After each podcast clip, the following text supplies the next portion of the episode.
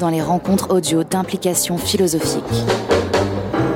Lors de chaque épisode, notre équipe donne la parole à des universitaires pour vous présenter le résultat de leurs recherches et vous ouvrir ainsi de nouveaux horizons.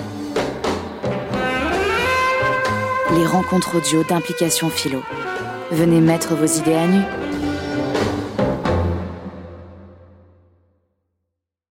La première fois dans les rencontres audio, nous recevons aujourd'hui non pas un, mais deux invités. Marie-Lou Raymondon, qui est doctorante à Sorbonne Université au sein du laboratoire Sciences, Normes et Démocratie, et Guilhem Corot, doctorant à l'EHESS au sein de l'Institut Jean Nicot. Bonjour à tous les deux et merci d'avoir accepté l'invitation d'implication philosophique. Bonjour Mathilde. Bonjour Mathilde et merci pour l'invitation. Avec plaisir. Marie-Lou, vous faites une thèse sur les avantages et les inconvénients épistémiques de la diversité en sciences sous la direction de Cédric Paternotte. Guilhem, votre thèse est intitulée Situation sociale, engagement politique et critères de scientificité, et vous travaillez sous la direction de Gloria Origi. Vous travaillez donc tous deux en philosophie des sciences sur des questions épistémologiques aussi intéressantes que vastes, telles que le sujet de l'objectivité en sciences ou encore l'épistémologie du positionnement. Pourriez-vous, en quelques mots, pour commencer, nous présenter vos projets de recherche? À quelles questions est-ce que vous essayez de répondre? Alors moi, je, m'inscris dans les travaux d'Hélène de, Longino, qui a un peu euh, présenté un argument euh, sur le fait que la diversité des valeurs ou des perspectives était bénéfique pour la science. Et moi, j'essaie de voir euh, si on peut aussi dire que la diversité sociale, c'est-à-dire l'inclusion des minorités, est aussi porteuse d'avantages de, épistémiques. Donc la question de l'inclusion des minorités, je la prends dans un angle clairement épistémique et pas dans un terme de justice sociale. Entendu. Et vous, Guilhem? Ah ben, je suis sur un sujet de recherche qui est assez similaire en fait à celui de Marie-Lou, puisqu'on vient du même champ de problématiques, des mêmes discussions euh, en philosophie des, sciences contemporaines.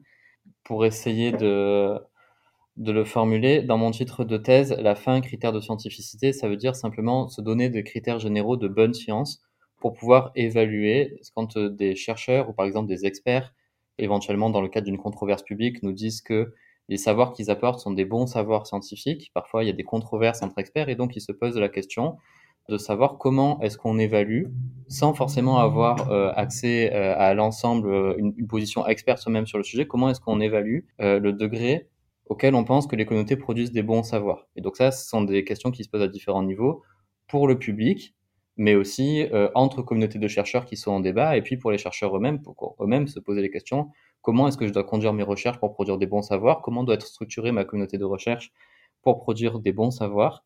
Et donc, cette question-là, elle, dans le travaux de Marie-Lou comme les miens d'ailleurs, en fait, elle est retravaillée à partir de ce qu'on appelle la thèse des savoirs situés, c'est-à-dire le fait que les valeurs en sciences, la situation sociale, être une femme, être un homme, être racisé ou pas, l'engagement politique modifie la manière de faire les recherches et c'est comment est-ce qu'on tient compte de ça pour formuler néanmoins des critères de bonne science et des critères d'objectivité en sciences.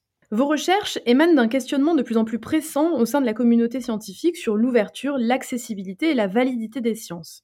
Ce qui est en jeu, c'est par exemple le rôle à donner à ce qu'on appelle les profanes, la façon dont les savants peuvent donner confiance dans la science, leur rapport aux citoyens. Mais vos recherches s'inscrivent aussi dans la lignée des critiques féministes et décoloniales qui ont bousculé beaucoup de certitudes sur l'objectivité des sciences et ont souligné la prégnance de la domination masculine, du patriarcat et du racisme dans la façon dont la science fonctionne. Pourriez-vous revenir brièvement sur cette histoire? Comment le féminisme et la théorie critique de la race sont arrivés dans les sciences et dans la philosophie des sciences? Une partie de cette histoire, dans la manière dont elle a structuré le champ, est assez états-unienne, non pas parce qu'il s'est pas passé des choses ailleurs, mais bon, d'une part, c'est plus les choses que je connais, et aussi, il faut dire que c'est sans doute les choses qui ont le plus porté le plus rapidement, pour différentes raisons, un contexte politique particulier, je vais revenir dessus, sans doute aussi une politique euh, multiculturaliste aux États-Unis qui a euh, favoriser après la création de départements en lien avec ces mouvements sociaux euh, et aussi le fait que dans la recherche internationale, en fait, les États-Unis et leurs revues, etc., ont un poids très particulier. Donc à partir de là, après, quand ça a gagné en légitimité, ça a pu se diffuser plus, plus rapidement.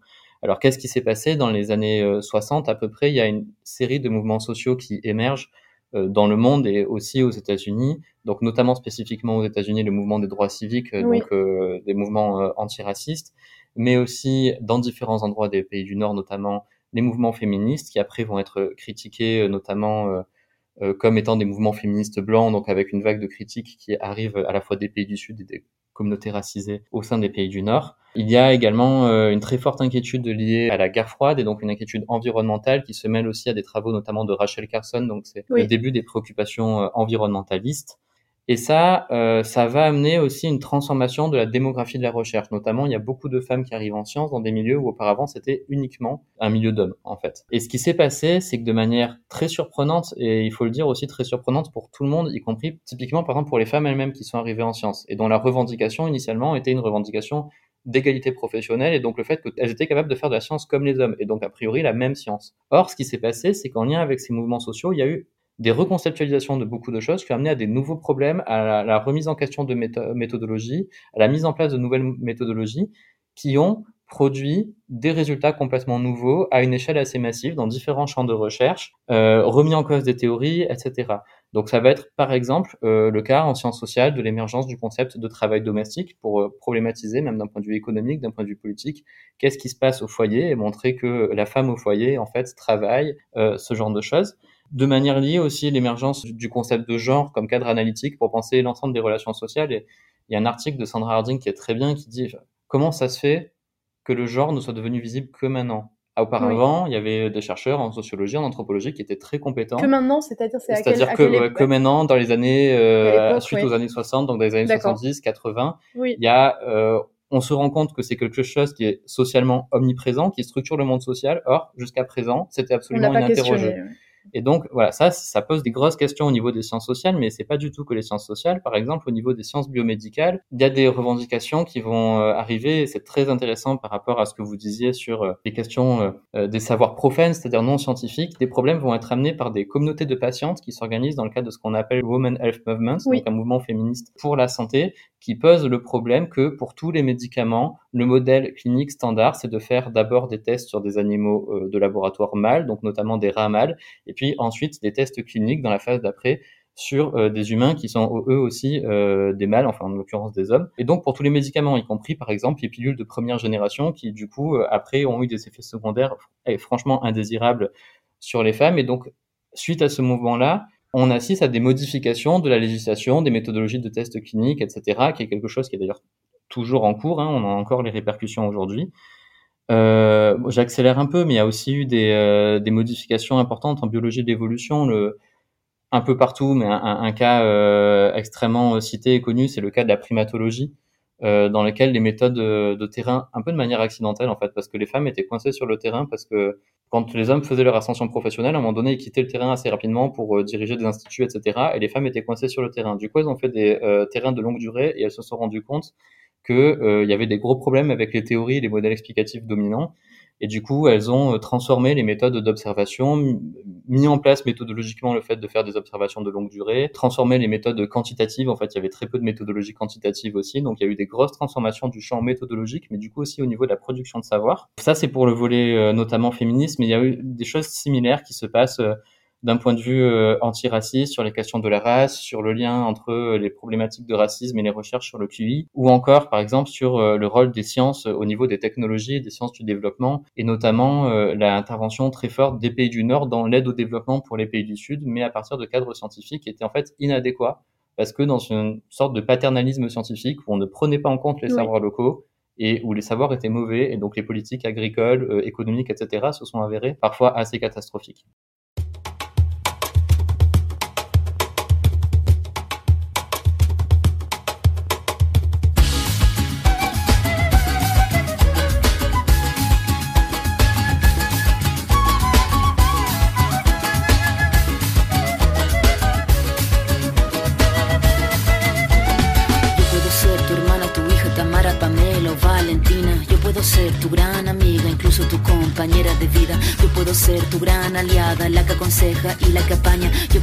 Cualquiera de todas, depende de cómo tú me apodas. Pero no voy a ser la que obedece porque mi cuerpo me pertenece. Yo decido de mi tiempo, como quiero y dónde quiero. Independiente yo nací, independiente decidí. Yo no camino detrás de ti, yo camino de la para aquí. Tú no me vas a humillar, tú no me vas a gritar. Tú no me vas a someter, tú no me vas a golpear. Tú no me vas a denigrar, tú no me vas a obligar.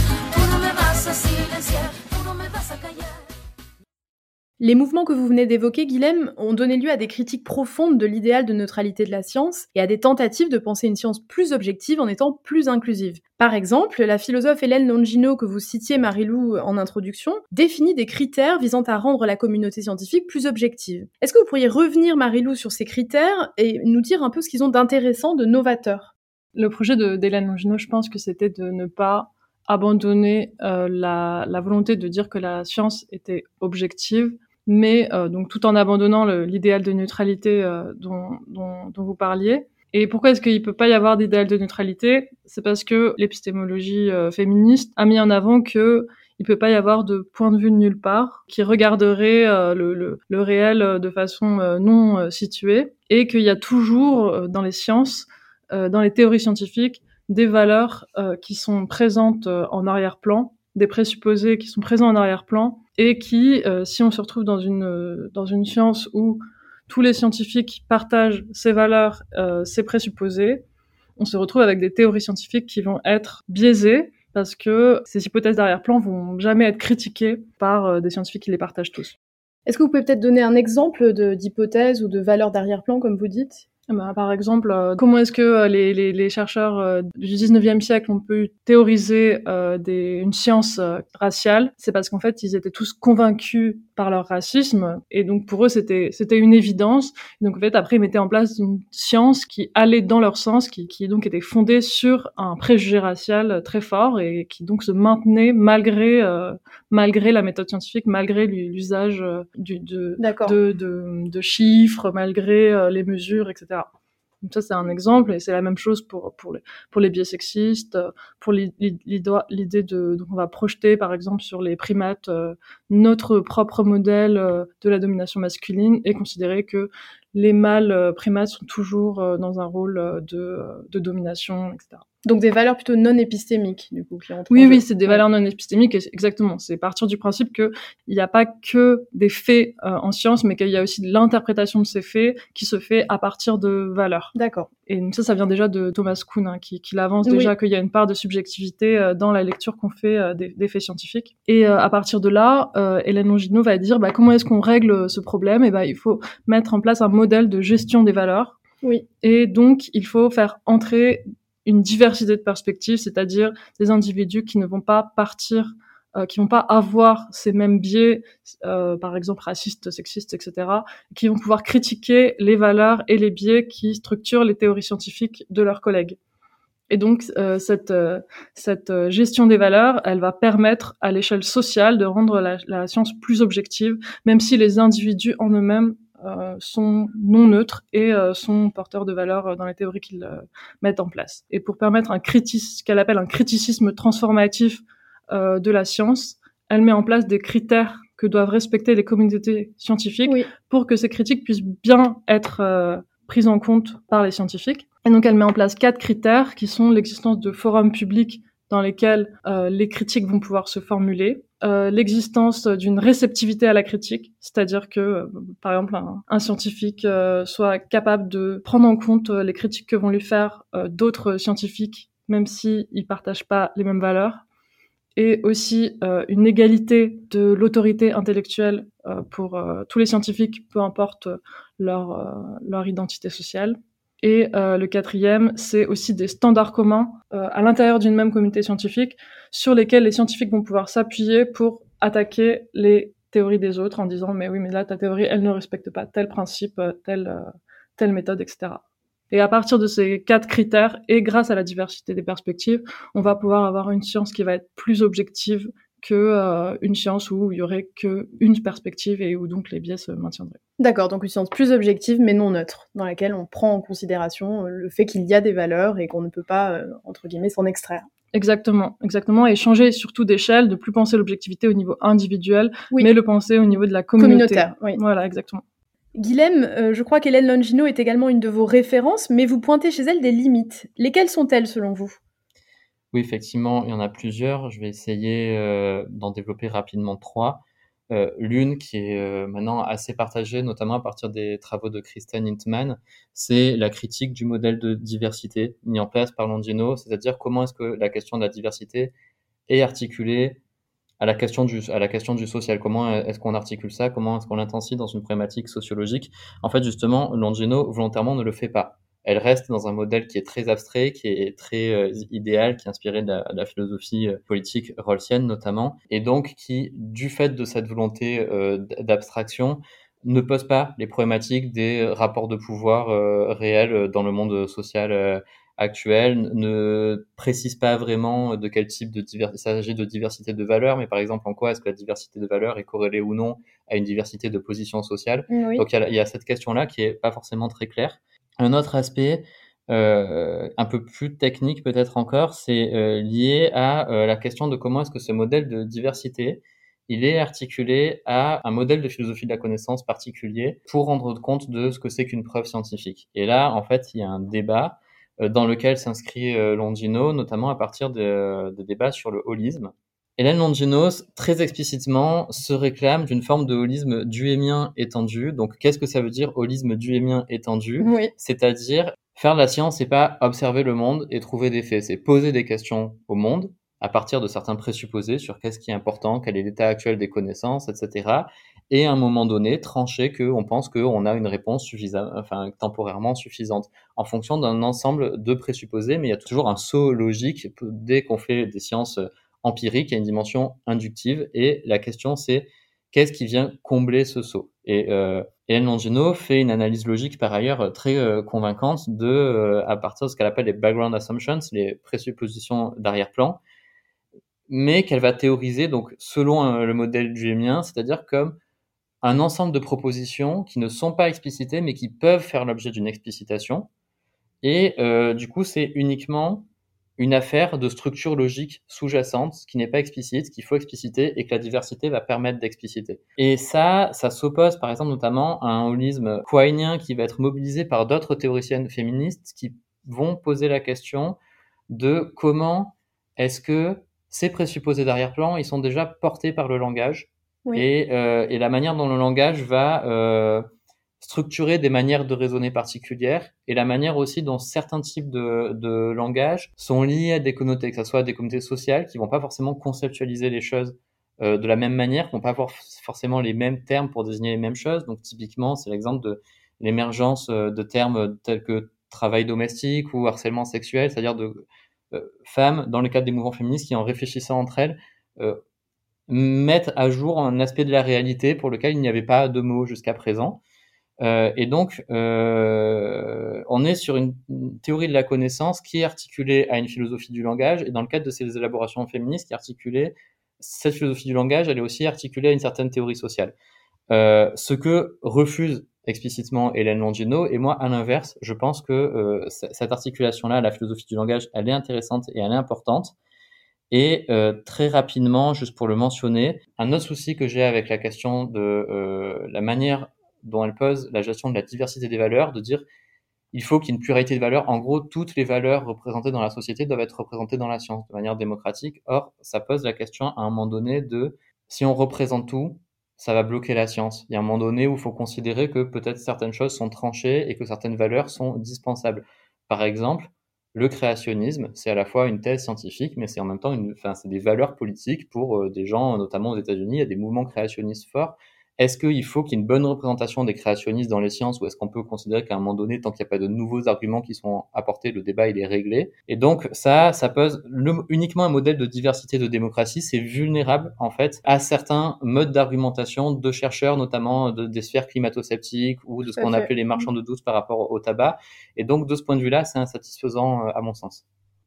Marilou, est-ce que vous partagez les critiques que Guilhem euh, adresse à Longino? Est-ce que vous pensez, ou alors est-ce que vous pensez peut-être que, que l'on doit admettre les créationnistes en sciences alors oui, je, partage le, premier point de vue euh, de, de Guilhem sur le fait que Hélène Longino, elle, elle traite pas assez la question de la diversité sociale et qu'elle passe un peu trop vite de euh, il faut des femmes en sciences à il faut des valeurs féministes en sciences sans, sans, questionner voilà comment sans expliquer comment on passe de l'un à l'autre.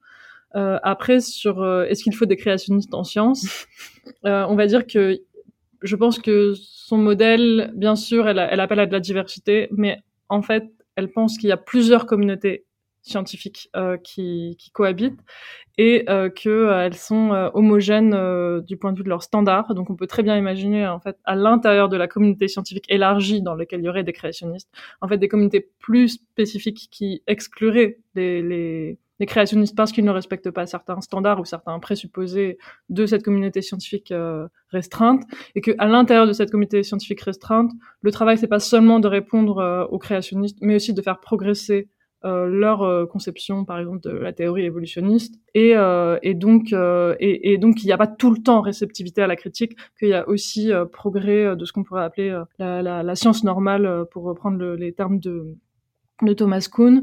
Et, et donc voilà, il y, a tout le temps, faut pas tout le temps répondre à la critique, faut aussi euh, euh, chercher à, à, aussi consolider euh, ses perspectives. Et je pense que le modèle de Longino, il, il, permet de penser les deux à la fois.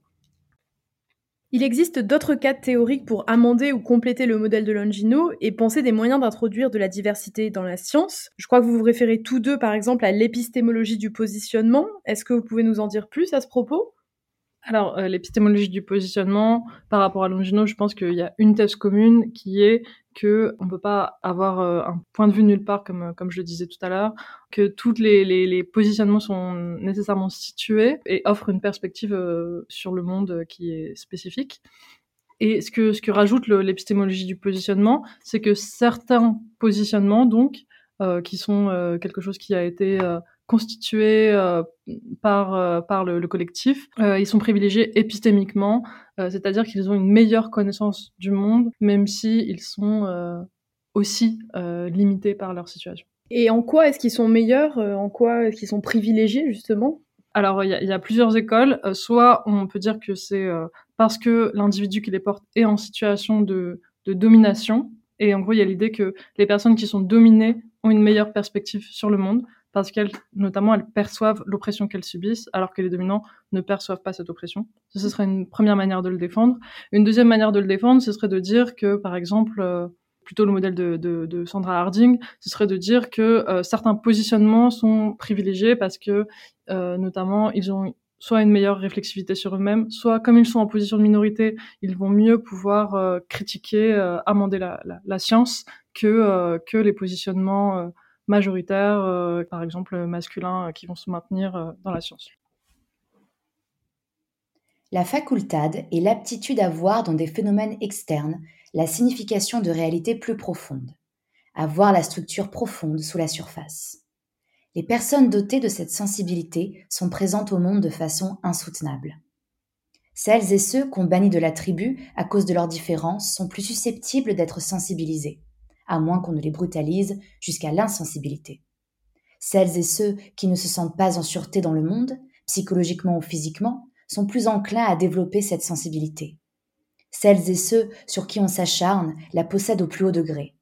Les femmes, les homosexuels de toutes les races, celles et ceux à la peau sombre, les parias, les persécutés, les marginalisés, les étrangers. Quand on est dos au mur, quand l'oppression nous accable de toutes parts, nous sommes forcés de développer cette faculté pour deviner qui sera le prochain à nous gifler ou à nous enfermer.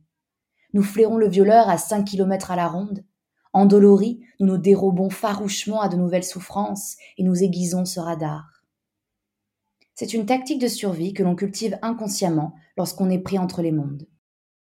Mais alors, moi, j'ai une question que je me pose, c'est qu'on peut comprendre l'intérêt de ce positionnement, euh, comment dire, minoritaire et de ce privilège épistémique en sciences sociales. Ça paraît assez évident d'avoir cette réflexivité. On sait très bien qu'en anthropologie, par exemple, c'est important. Mais qu'en est-il en sciences naturelles? Est-ce que les autrices dont vous, vous parliez, Longino ou les, les autrices que vous n'avez pas encore citées, mais de l'épistémologie du positionnement, diraient que c'est également le cas en sciences naturelles, qu'on peut avoir euh, des, scientifiques qui ont un privilège épistémique du fait de leur euh, statut minoritaire? Euh, alors, ça, ça, a été bien établi euh, en biologie. Enfin, les auteurs ont principalement travaillé en biologie, notamment sur euh, les métaphores. Par exemple, dans la, la compréhension de la, la, la fécondation, oui, on a les modèles de, de la euh, Sleeping euh, Beauty, donc la belle au bois dormant, euh, donc l'ovule qui est compris comme une belle au bois dormant. Et là, en fait, on voit comment est-ce que les, les, biais sexistes vont, vont même être transposés sur sur des spermatozoïdes et sur des des, des ovules. Et donc voilà. Donc là, on, voit par exemple comment comment ces biais sont présents aussi en biologie. On peut dire aussi que Les, les femmes vont par exemple, donc ça, ça, ça va être plus difficile à défendre, mais qu'elles apportent une manière de faire de la science qui est différente par exemple parce qu'elles vont avoir un sens plus aigu de l'applicabilité de leur recherche. Et ça, ça peut être vrai même en mathématiques. Par exemple, avec des, des, femmes qui vont entrer en sciences et qui vont choisir des modèles plus applicables, qui vont être, par exemple, plus défendre des causes environnementales, alors que euh, les hommes vont plus être euh, dans l'abstraction et dans des modèles de, de mathématiques plus fondamentales.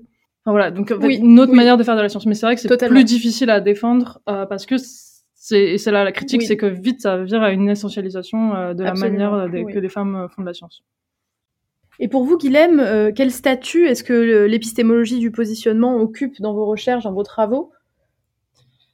Alors, les statuts sont assez multiples parce que c'est vraiment un peu le cadre théorique d'où je pars oui. euh, et qui structure mes recherches. Donc, il y aurait beaucoup de choses à dire. Je vais pas tout dire, simplement euh, rebondir simplement rapidement sur ce que vient de dire Marilou pour euh, revenir sur la question du langage et des métaphores qui m'intéressent aussi beaucoup dans mes recherches et que mobilisent beaucoup. Marilou en a très bien parlé. Une autre partie de ce que j'essaye de faire actuellement, c'est essayer de réintroduire dans la philosophie des sciences et dans les discussions sur l'épistémologie du positionnement en philosophie des sciences des développements de l'épistémologie du positionnement qui ont eu lieu dans d'autres secteurs de la philosophie. Au sens où l'épistémologie du positionnement, initialement, c'est un ensemble de discussions sur les relations entre connaissances, situation sociale des personnes qui les produisent et relations de pouvoir et euh, lutte contre, enfin, pour la justice sociale. Ces questions-là, elles émergent à différents niveaux, des biologistes qui se posent des questions sur ce qui existe, euh, ce qui se passe dans leur discipline, des chercheurs en sciences sociales, des chercheuses en sciences sociales sur ce qui se passe dans leur discipline, des philosophes, euh, notamment Harding, des philosophes des sciences, mais aussi des philosophes politiques.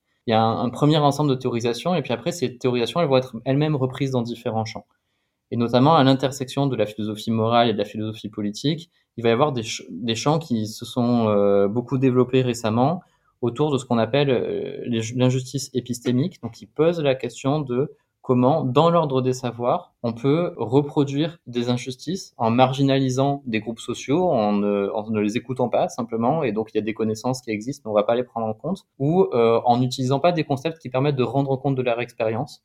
Euh, par exemple, et donc comment inversement on peut produire dans l'ordre des savoirs de la justice épistémique et comment est-ce que ça, ça s'articule à des problématiques démocratiques et de justice sociale. Euh, L'épistémologie de l'ignorance pose la question de ne pas poser uniquement la question de la production des connaissances, mais la production ou le maintien d'ignorance. Par exemple, si on reprend les exemples historiques qu'on a déjà pu donner, avant les mouvements de la deuxième vague, il y avait de la deuxième vague. euh, du féminisme de la deuxième vague pardon donc euh, des années féministes des années 60 70 il y avait un phénomène social massif qui structurait toute la vie sociale toujours aujourd'hui le genre.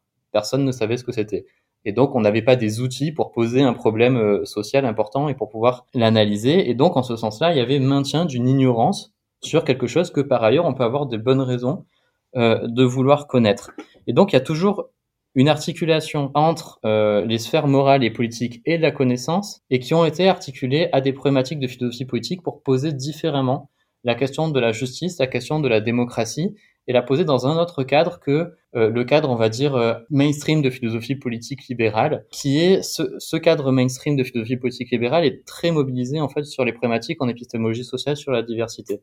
Et moi, je veux réutiliser les autres théorisations de la justice sociale à partir des éthiques du Caire, des travaux sur euh, l'ignorance blanche, par exemple, euh, de Charles Mills, des travaux sur l'injustice épistémique, pour les réintégrer aux discussions sur la diversité en philosophie des sciences et essayer de montrer que ça change des choses et que ça permet de résoudre des problèmes à la fois de philosophie politique des sciences, mais aussi vraiment au niveau de la théorisation de la connaissance elle-même. Considérez par exemple une anthropologie fondée sur la vérité évidente de la hiérarchie raciale ou une sociologie qui ne parvient pas à affronter le fait social central de la domination blanche structurelle, ou une histoire qui édulcore les preuves de la conquête aborigène et de l'exploitation noire, ou une science politique représentant le racisme comme une anomalie dans un système politique fondamentalement inclusif et égalitaire, ou, enfin, dans notre propre discipline, une philosophie politique florissante depuis 30 ans est censé se consacrer à l'élucidation de la justice, qui ne fait pratiquement aucune mention de la centralité de l'injustice raciale dans la structure de base des États-Unis, et suppose au contraire qu'il serait plus approprié, d'un point de vue théorique, de partir de l'hypothèse de la théorie idéale, selon laquelle la société et le produit d'un accord mutuel. Dans toute discipline affectée par la race, le témoignage de la perspective noire, ainsi que ses apports conceptuels et théoriques caractéristiques, auront tendance à être effacés au blanco. Les personnes blanches citeront d'autres personnes blanches dans un circuit fermé d'autorité épistémique qui reproduit les illusions blanches. Guilhem vient de parler d'injustice épistémique. Marilou, tout à l'heure, vous évoquiez les privilèges épistémiques. Ce qui apparaît pour moi, c'est une sorte de tension entre ces deux notions, finalement. Si on, se dit que certaines personnes peuvent avoir à la fois des privilèges épistémiques du fait de leur statut et en même temps être victimes d'injustice, comment est-ce que, comment est-ce que vous, et est-ce que vous abordez cette tension, ce paradoxe dans vos travaux? Oui, alors on peut avoir l'impression qu'il y a un paradoxe à être à la fois dans une situation d'injustice épistémique et euh, de privilège épistémique. Mais en fait, ce qu'il faut comprendre, c'est que euh, le, privilège épistémique découle en quelque sorte l'injustice épistémique.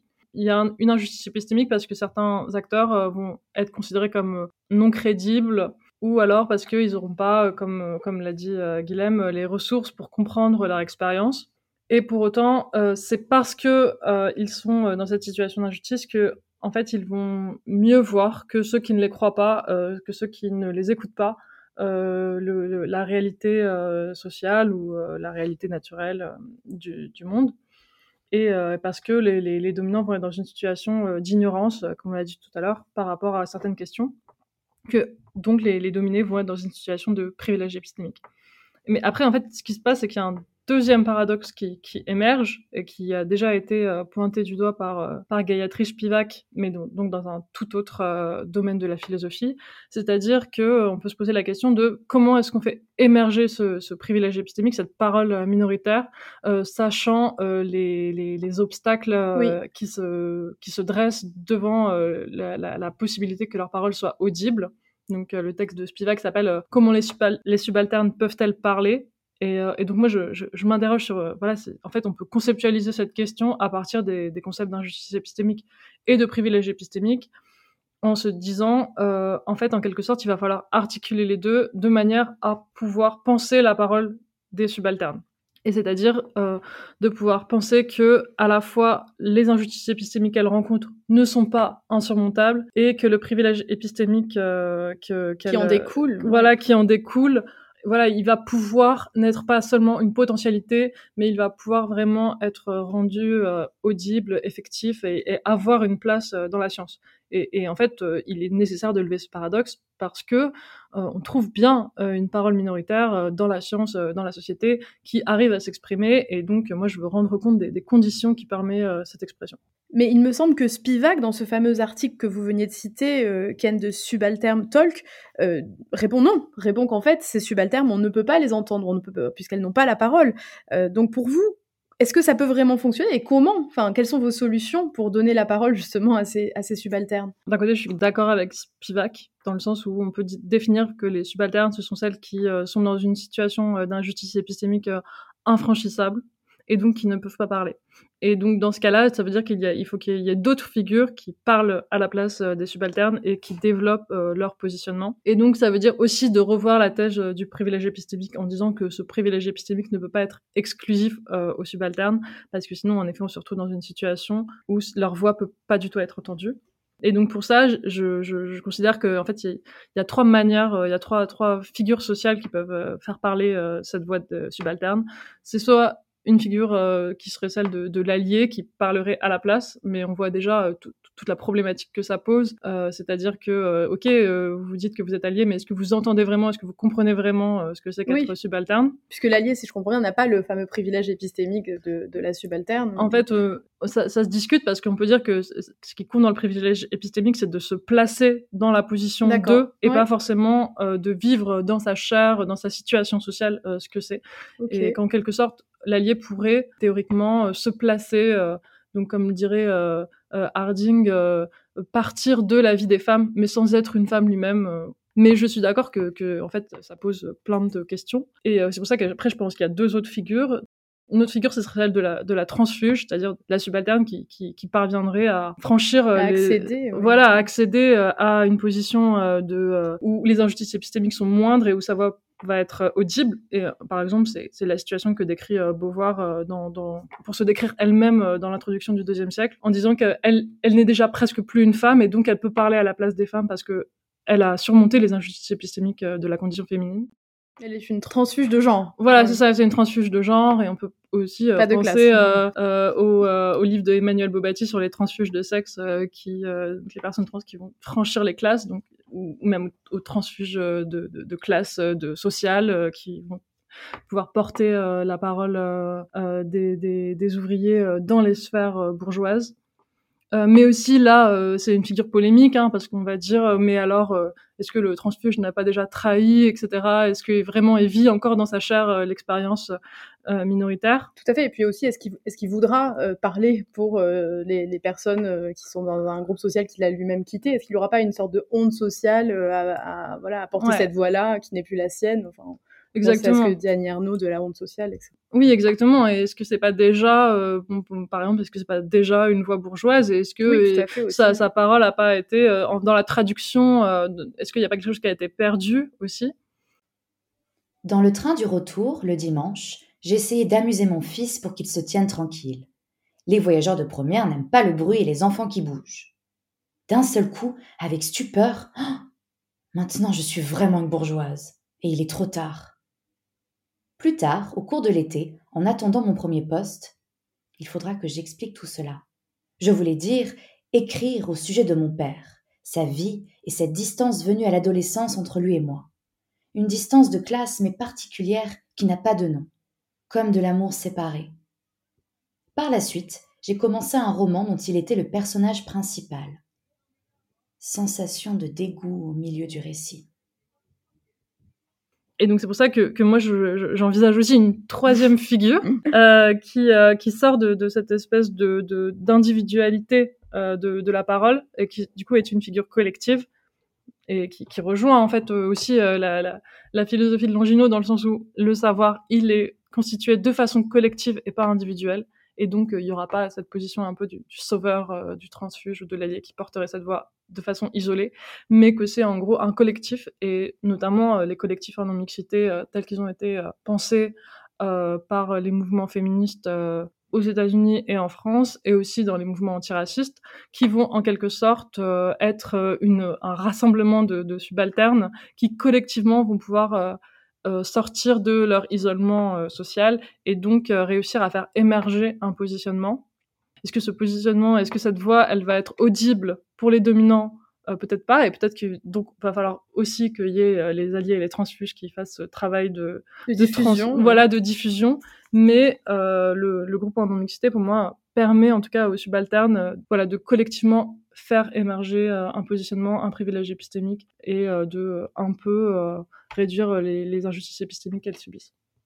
Marie-Lou, vous venez donc de tirer des conclusions pratiques, des solutions pour favoriser l'inclusion des minorités et la justice épistémique et sociale dans la science. Et vous, Guilhem, quelles seraient vos propositions pratiques pour répondre aux enjeux d'objectivité et de justice en science?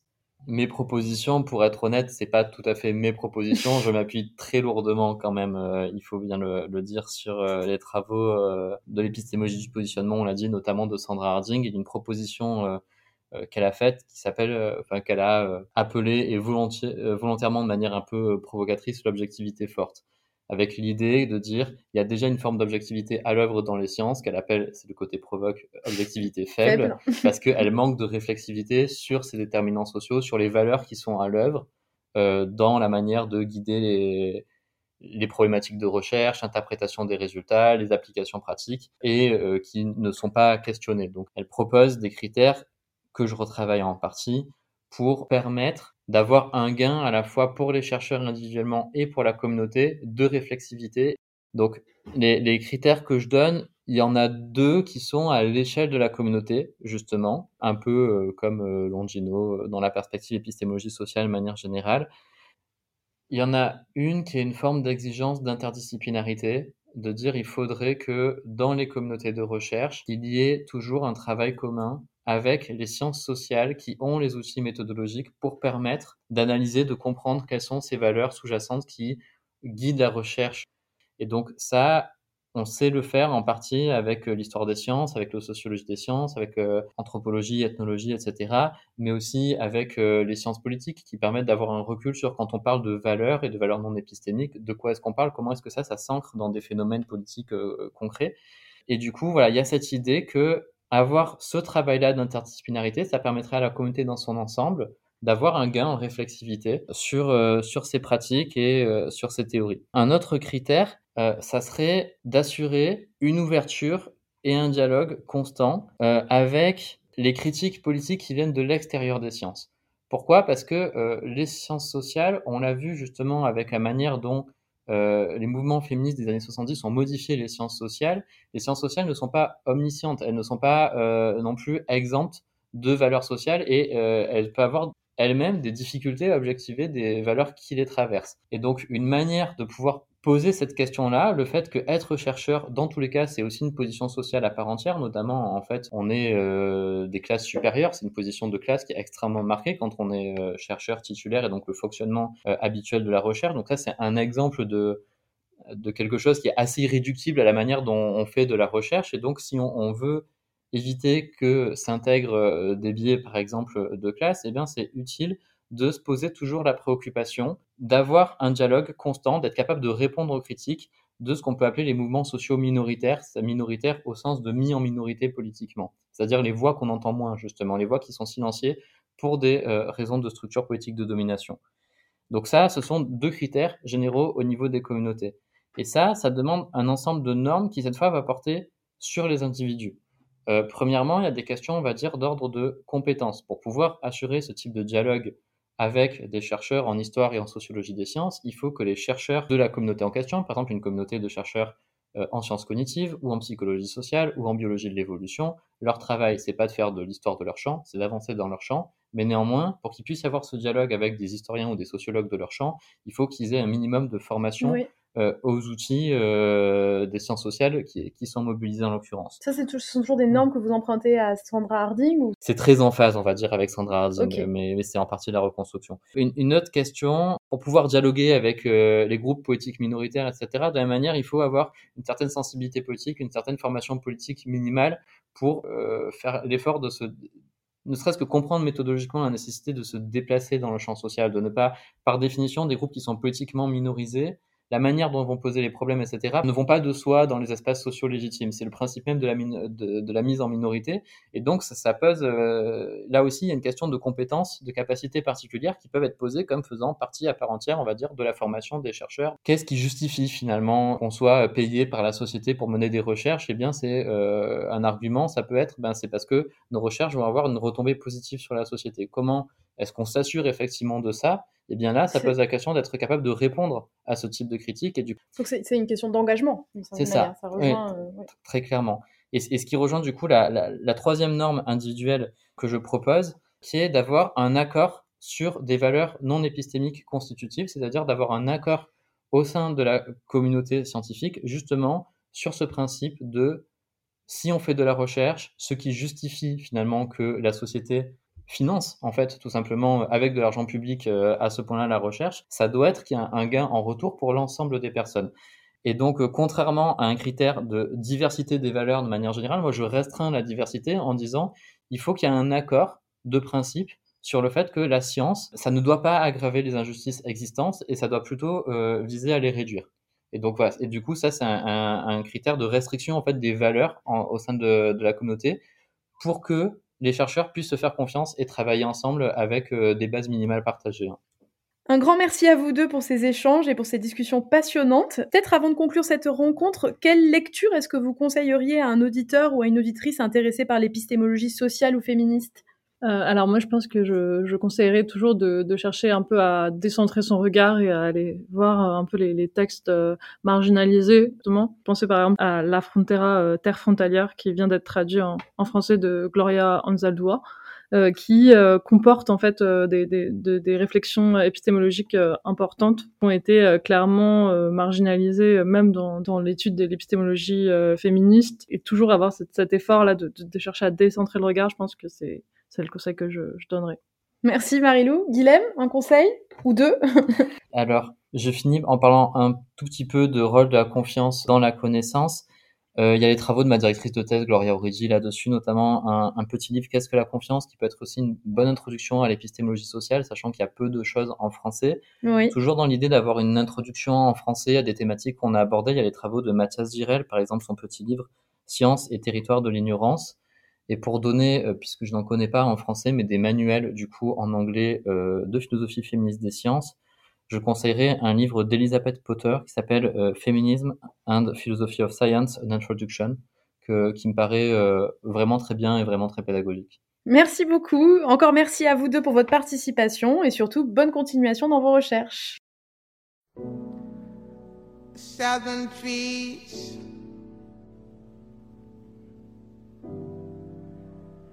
barren, strange fruit, blood on the leaves, and blood at the roots.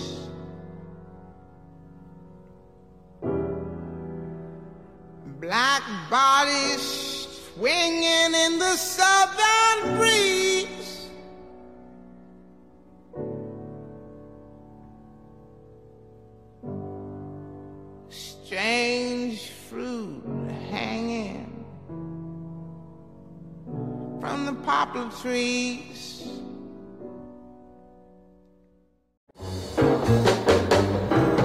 Nous espérons que cette rencontre audio vous a plu. Si vous souhaitez continuer à dénuder vos idées, rendez-vous sur notre site internet